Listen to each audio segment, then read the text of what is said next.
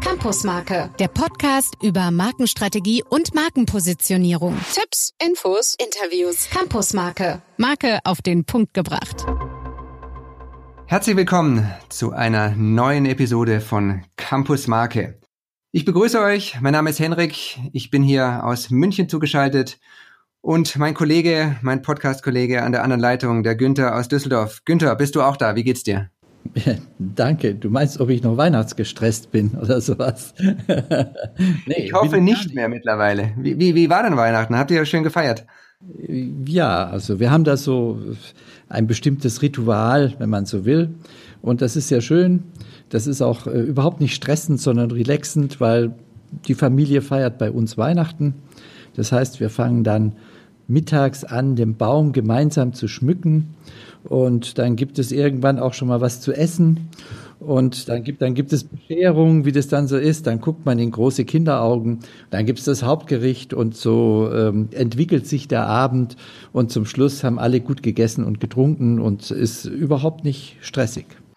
Das ist gut. Ähm, wir, wir machen das ähnlich. Also wir haben ähm, auch so eine ähnliche Tradition, was wir noch ergänzen bei uns, und das war schon seit ich, ich denken kann eigentlich.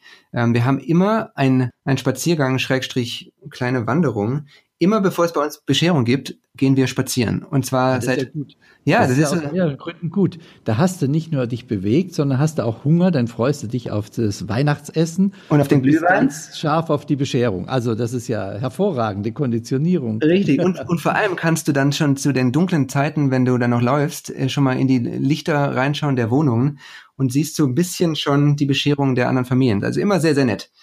Genau, also war auch dieses Jahr wieder eine sehr nette Tradition, und ähm, hat Spaß gemacht. Aber du, lass uns mal starten, was wir heute vorhaben. Und zwar B2B und B2C-Marken. Sind das jetzt gleiche oder ungleiche Geschwister? Also wir beschäftigen uns heute mit B2B und mit B2C-Marken und was unterscheidet die beiden, beziehungsweise was haben sie gemeinsam. Und heute konzentrieren wir uns mal darauf, was ist das Unterscheidende von beiden was sind denn überhaupt B2B und B2C-Marken? Dass man mal einmal wenigstens das äh, auch benannt hat und nicht äh, immer nur diese Abkürzungen sagt. Also Business-to-Business-Marken, sagt ja dann auch schon der Begriff, das sind eben die Marken, die hauptsächlich in so einem geschäftlichen Bereich miteinander umgehen. Und die Business-to-Consumer-Marken sind die, die dann äh, eben möglichst viele Leute mit ihren Konsumprodukten und Konsummarken ansprechen. Und wir beschäftigen uns heute vor allen Dingen mal mit, was äh, haben die eigentlich äh, an Unterscheidendem. Und äh, wir haben, Hendrik, eine Premiere, weil wir wollen zum ersten Mal ein Podcast 1 zum Thema und Podcast 2 zum Thema machen. Ja, wir haben festgestellt, dass es so viel dazu sagen gibt, dass es äh, wir einfach in zwei Teile halbieren. Wir wollen ja unserem Motto treu bleiben, Marke auf den Punkt bringen und da wollen wir nicht zu ausschweifend werden, sondern irgendwie plus minus 15, 20 Minuten und deswegen machen wir einfach heute zwei draus. Jawohl. Weil es gibt einfach viel her zwischen der Markenansicht ähm, B2B, B2C und ob die jetzt gleich oder ungleiche Genau, und da gibt es auch so viele äh, gute Beispiele und Stories dazu, äh, auf die wir dann auch ein bisschen mehr eingehen wollen. Ich bin auch ganz sicher, über diese beiden Podcasts hinaus, wir werden das Thema immer wieder aufgreifen, weil äh, es gibt einfach so unheimlich viele an Markenfacetten, die es lohnt, auch auf unserem Campus entsprechend zu, zu besprechen. Ja, und wir wissen ja auch von unseren Hörern noch ganz kurz, dass da viele im B2C, aber auch im B2B-Bereich ähm, drin sind. Von daher macht diese Unterscheidung, das mal zu beleuchten, glaube ich, echt ganz und gut Sinn. Übrigens auch ein sehr großer Teil der Märkte ist B2B. Äh, das ist der, der größere Markt eigentlich überhaupt, äh, Unternehmen, die im Business-to-Business-Bereich sind. Wir wollen heute uns, wie gesagt, mit beschäftigen, was unterscheidet denn B2B von B2C-Marken? Und da haben wir vier Felder, wo es lohnt, mal ein bisschen tiefer reinzugehen. Das erste ist, dass sie diese beiden äh, Systeme, wenn man das fast so will, unterscheiden in den Adressaten, die sie ansprechen, also in den Zielgruppen, die sie ansprechen. Da gehen wir gleich nachher mal drauf ein. Ein zweiter Punkt ist, wo sie sich unterscheiden, äh, ist die Positionierung. Äh, Im einen Fall positionieren sich Unternehmen als Marke, im anderen Fall positionieren sich die Produkte von den Unternehmen als Marken. Der dritte Aspekt ist, dass das Thema Fakten bei Business-to-Business-Marken immer eine ganz große Rolle spielt. Und äh, so in der landläufigen Meinung die Emotion bei Business-to-Consumer-Marken eigentlich das Entscheidende ist. Auch da wollen wir euch mal ein bisschen Meinung und auch ein paar Beispiele geben, äh, wo man das sehr gut nachvollziehen kann. Und der vierte Punkt ist, dass es bei beiden sehr unterschiedliche Anforderungen an die Vermarktung gibt.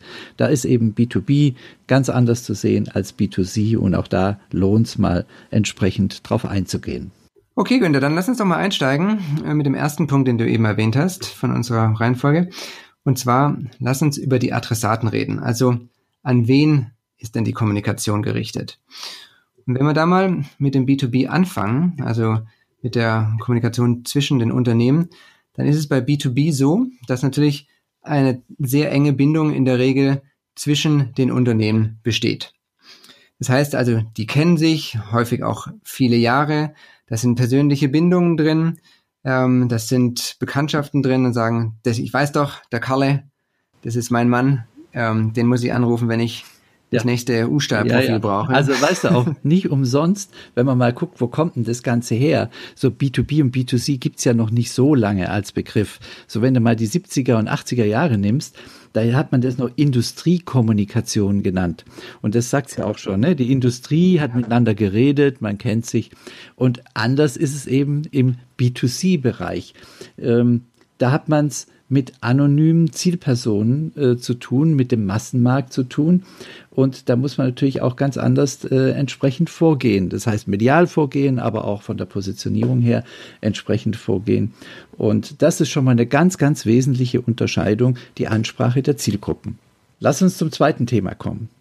Wenn es auch als Unterscheidung, wenn es um die Positionierung der Marken geht. Also wenn man sich da mal anschaut, den äh, B2B-Bereich, dort sind die Unternehmen, gerade auch bei Hidden Champions, da ist der Markenname weltweit bekannt und die Marke ist das Unternehmen. Im B2C-Bereich, da positionieren Unternehmen ihre Marken. Also zum Beispiel, wenn man mal das Unternehmen Henkel nimmt, da steht so eine Marke wie Persil im Vordergrund, nicht die Marke Henkel. Bei Procter Gamble Ariel im Vordergrund, nicht äh, die Marke Procter Gamble. Oder bei Bayersdorf Nivea, ne, die ganz klassischen Beispiele. Aber da positionieren sich deren Produkte als Marken. Und das ist eine zweite ganz wesentliche äh, Unterscheidung zwischen B2B und B2C-Marken. So, und dann lass uns mal zu dem Dritten kommen, was die beiden unterscheidet. Das sind nämlich Fakten und Emotionen. Äh, allgemein heißt es immer, ja, B2B, das ist natürlich ganz faktisch, das ist ja auch oft technisch äh, und äh, Consumer-Produkte, die sind hochemotional. Da kann man also erst nochmal sagen, Vorsicht, Vorsicht, weil die Entscheider sowohl bei Consumern als auch bei, bei Business-to-Business-Entscheidern sind immer Menschen.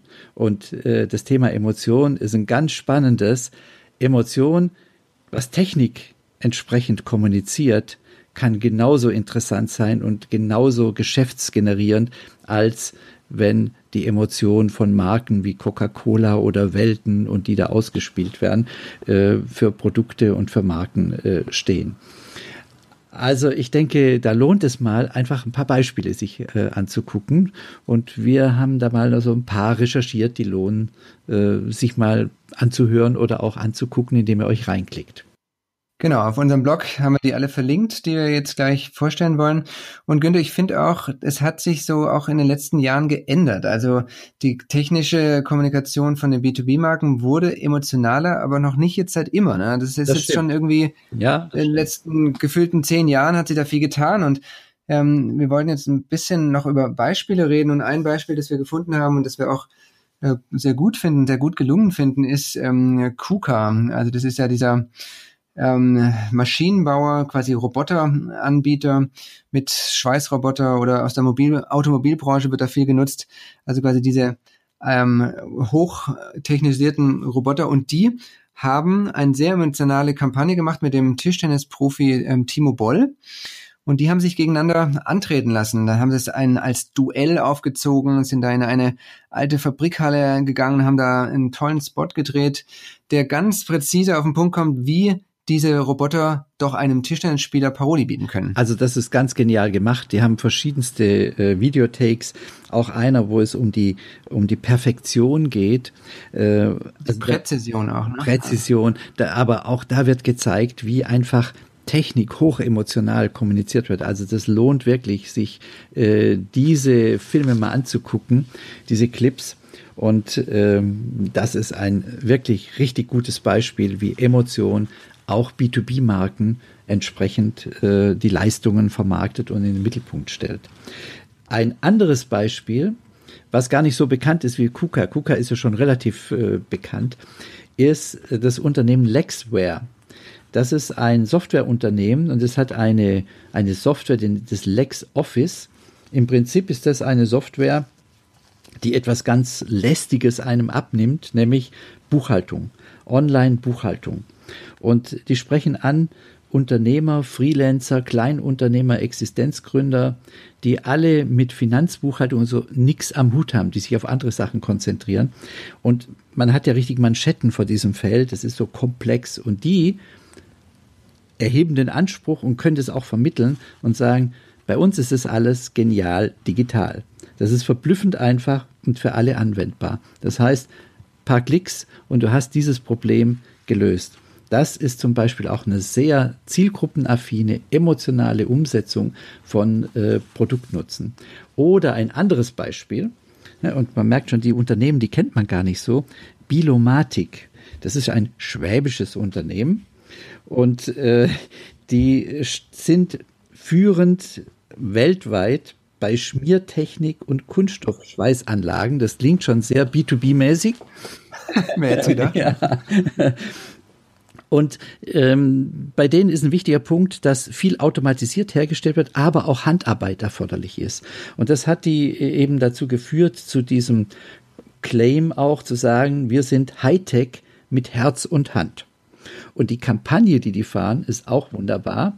Das heißt nämlich dann, was kann ein schwäbischer Maschinenbauer am besten? Alles außer Pfusch. Und diese Kampagne mit Mitarbeitern gefahren, kann man natürlich ganz toll emotional umsetzen. Auch da lohnt es mal reinzuklicken und sich das anzugucken. Haben Sie ein bisschen sich angelehnt, ne? Wir können alles außer Hochdeutsch von äh, dem Baden-Württemberg-Kampagne, ne? Ja, das stimmt. Und wenn man das dann nur sagt, wir kennen alles außer Hochdeutsch, dann ist es noch authentischer. Leider gibt's die Kampagne nicht mehr. Das war eine der besten äh, Kampagnen für Regionen, meines Erachtens. Auch vielfach ja, ausgezeichnet. Bin ich überzeugt von. Aber wenn wir, wenn wir nochmal bei unserem Thema ein bisschen bleiben, ähm, eins und Twitter, den ich auch sehr nah mitverfolgt habe, ist so eine, ein Unternehmen aus dem Solarbereich, SMA Solar. Die waren ja früher ultratechnisch, also sind immer noch ein Technologiekonzern.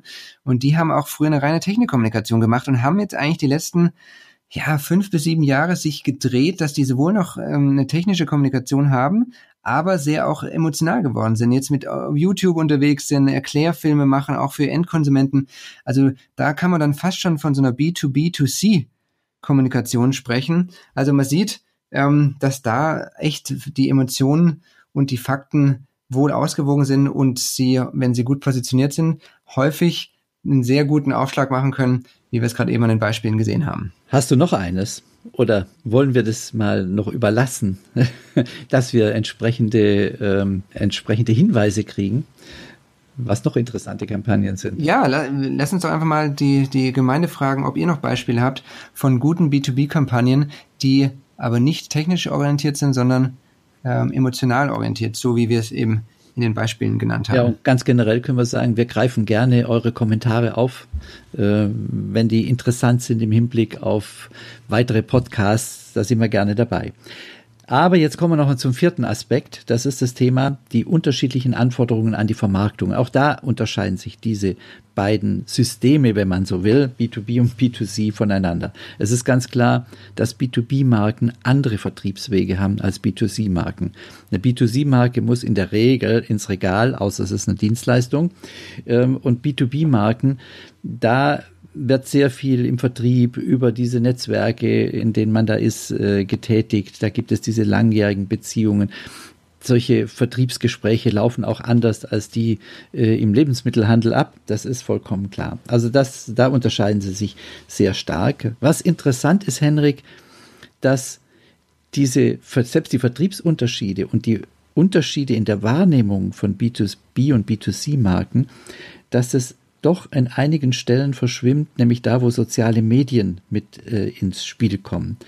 Und äh, dort kann man das gar nicht mehr so ohne weiteres trennen zwischen B2B und B2C. Da wird's dann eins, genau, weil also ist natürlich auch logisch, ne? Man möchte ja in seinem Stream, sei es jetzt Facebook oder Twitter oder sowas, wenn man da jetzt irgendwie privat unterwegs ist, als B2Bler eigentlich und dann hast du plötzlich ähm, deine Freunde beim Sonnenuntergang am Strand oder sowas und dann käme so eine ganz trockene B2B-Kampagne, die wirklich nur im unemotional technisch ist, das würde da sehr rausfallen. Und deswegen ähm, ist da eigentlich schon auch mit Einzug der neuen Medien drauf kommen, dass man da ähm, die Unterscheidung gar nicht mehr treffen kann. Mhm. Und äh, ich denke, das hat ganz viel damit zu tun, äh, dass in diesen sozialen Medien ja eine Individualisierung stattfindet. Das heißt, es findet auch die Individualisierung der Massenprodukte, also der B2C-Produkte statt. Und äh, diese Individualisierung, das ist ein Megatrend ähm, wenn das Zukunftsinstitut siehst, was ja auch immer die äh, entsprechenden Megatrends dann äh, definiert, das ist einer der Megatrends. Und Megatrend ist immer dann äh, gegeben, wenn er eine gewisse Nachhaltigkeit hat, wenn es nicht mal nur so äh, ein Jahr oder ein halbes Jahr oder eine Saison äh, von Bedeutung ist. Und diese Individualisierung, die gilt für beide. Die gilt für B2B und für B2C. Und äh, da werden die sich dann schon wieder etwas ähnlicher. Das ist auch eine gute Brücke später mal für den nächsten Podcast, wenn wir darüber reden, was haben denn B2B und B2C-Marken gemeinsam. Und da gibt es nämlich auch eine ganze Menge. Kommen wir zum Schluss. Heute war ja Teil 1 die trennenden Elemente und nächstes Mal gibt's die gemeinsamen Elemente. Und Günther, lass uns doch nochmal zusammenfassen, was wir denn von heute jetzt mitnehmen. Also, wir haben gesagt, die unterscheiden sich B2B und B2C-Marken bei den Adressaten. Es ist so, dass die Positionierung der Marken unterschiedlich ist. Das eine sind die Unternehmen, die sich als Marke positionieren. Im anderen Fall sind es die Produkte eines Unternehmens, die sich als Marke positionieren. Wir haben das Thema Emotion, Fakten äh, sehr ausführlich dargestellt an Beispielen. Die schließen sich nicht gegenseitig aus, sondern es kann sich sehr sogar verstärken. Und der vierte Punkt, es gibt einfach ganz unterschiedliche Anforderungen, was die Vermarktung betrifft. Und selbst dieses verwischt dann sich schon etwas, wenn es darum geht, wenn man soziale Medien sieht und wie heute Interaktion mit Marken entsprechend möglich ist.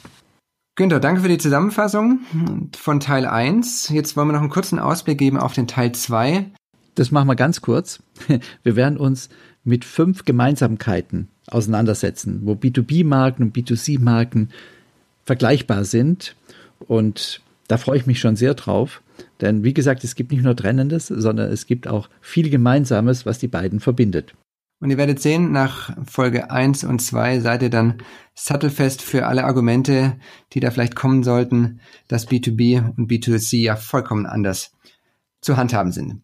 So, das war's für heute, Teil 1. Ähm, wir freuen uns, wenn ihr uns besuchen kommt im Nachgang auf unserem ähm, Blog campusmarke.de. Wir haben ja heute diverse Beispiele genannt, die wir euch alle dort verlinken. Da könnt ihr nochmal reinklicken.